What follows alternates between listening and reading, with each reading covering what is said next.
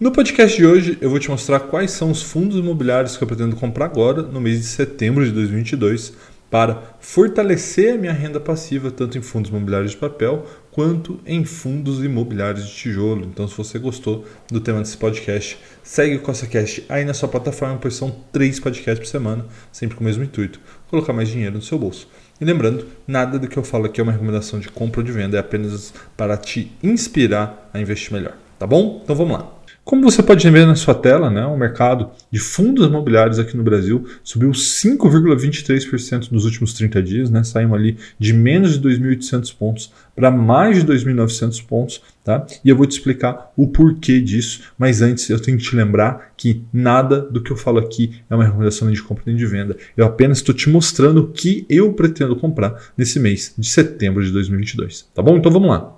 Como você viu, né, o mercado subiu né, mais de 5% nos últimos 30 dias, e isso se deve principalmente à subida dos fundos imobiliários de tijolo. Né? Por quê? Porque eles estão sendo reprecificados com a expectativa de queda dos juros futuro. Né? Então vocês devem ter visto, saiu dados de deflação, e essa deflação acaba é, indicando ao mercado que o Copom, né, na sua próxima reunião, pode até começar a descer os juros. Se isso acontecer, acaba que o mercado já está precificando aí a diminuição dos juros futuro e, consequentemente, a apreciação, né, a valorização dos fundos imobiliários, principalmente os de tijolo, né? e isso acaba também jogando um pouco contra os fundos imobiliários de papel, mesmo porque a gente teve deflação né, no mês passado e muito possivelmente nesse mês de agosto teremos também. Né? Então, por que, que a deflação joga contra os fundos imobiliários de papel?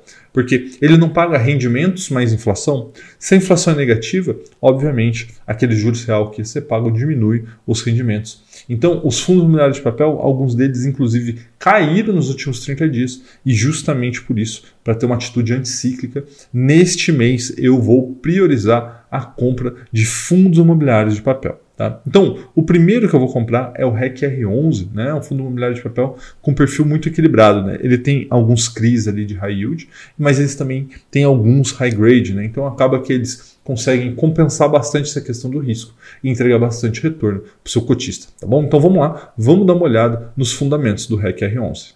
Nesse momento, ele negocia por R$ 92,90, né, que é uma desvalorização nos últimos 12 meses de 11,52%. O valor patrimonial dele é de R$ 95,45, então veja que ele negocia aí com um PVP de 0,97, né? ou seja, 3% abaixo do seu valor patrimonial. Né? Nos últimos 12 meses pagou R$ 14,91 de rendimento, o que dá um dividend yield atual aí de 16,05% tem uma taxa de administração de 1,2% ao ano e não tem taxa de performance.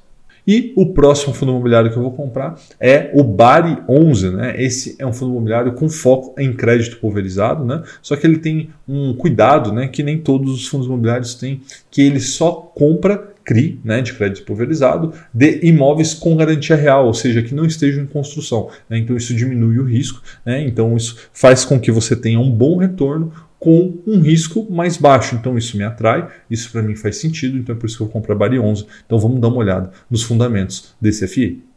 Nesse momento, ele negocia por R$ 99,14, né, o que é uma desvalorização nos últimos 12 meses de 6,21%.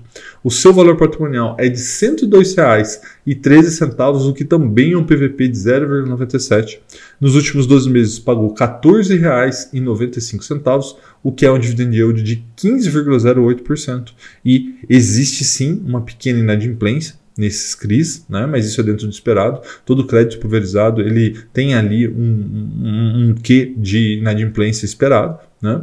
A sua taxa de administração é um pouco mais salgada, é de 1,3% ao ano, mas é normal que isso aconteça nos é, FIs High Yield, né, que tem aí um risco maior de crédito, exige um pouco mais da administração para fazer essa seleção, então eles costumam cobrar um pouco mais. E o que me incomoda um pouco mais do Bari 11 é ter uma taxa de performance de 20% do que o CDI mais 1,5% ao ano. Né? É uma taxa salgada, mas eles vêm entregando um bom resultado, então a gente dá um voto de confiança.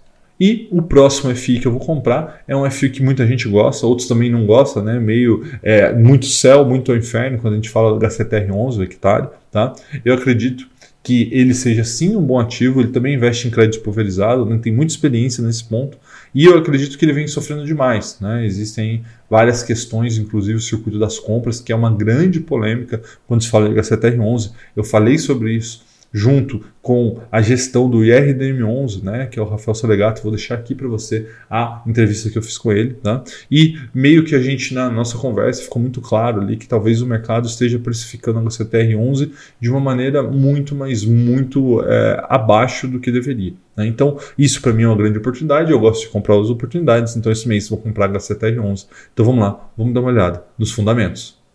Ele negocia nesse momento por R$ 106,96, tá? o que é uma desvalorização nos últimos 12 meses de 11,94%. Tá?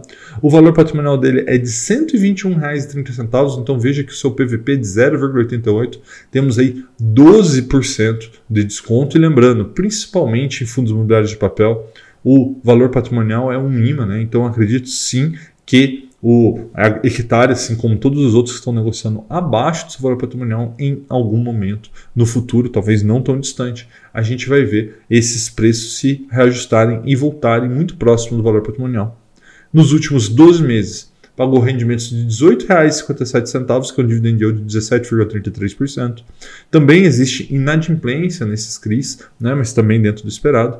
Tem uma taxa de administração de 1,2% ao ano e uma taxa de performance de 10% do QCD, 100% do CDI. O próximo FI que eu pretendo comprar é o MXRF11, né, o Maxi Renda, né, um dos fundos imobiliários mais antigos do país. Né.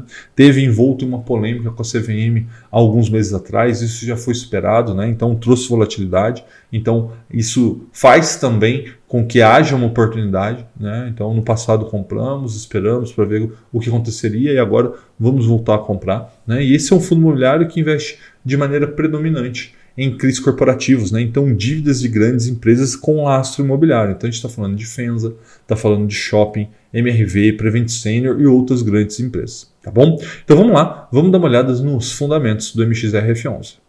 Nesse momento, ele negocia por um preço de R$ 10,19 por cota, né, o que é uma atualização de preço dos últimos 12 meses de mais 2,41%. Então veja que diferente dos outros fundos imobiliários que a gente vai comprar esse mês, esse se valorizou, né, os outros se desvalorizaram.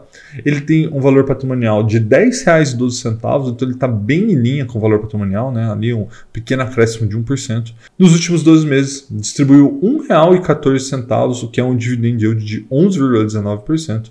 Não tem inadimplência em nenhum dos seus CRIs, né, graças a esse perfil corporativo mais high grade. Tá?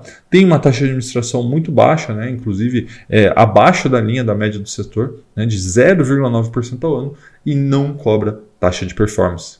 Então, recapitulando, quais são os fundos imobiliários que eu vou comprar nesse mês de setembro de 2022 são HCTR, Bari 11, MXRF11 e REC-R11, todos eles fundos imobiliários de papel para aproveitar esse momento onde os fundos imobiliários de tijolo se valorizaram e a gente tem os fundos imobiliários de papel até caindo. Então vamos aproveitar essa oportunidade que o mercado está dando, tá bom? Um forte abraço e até a próxima.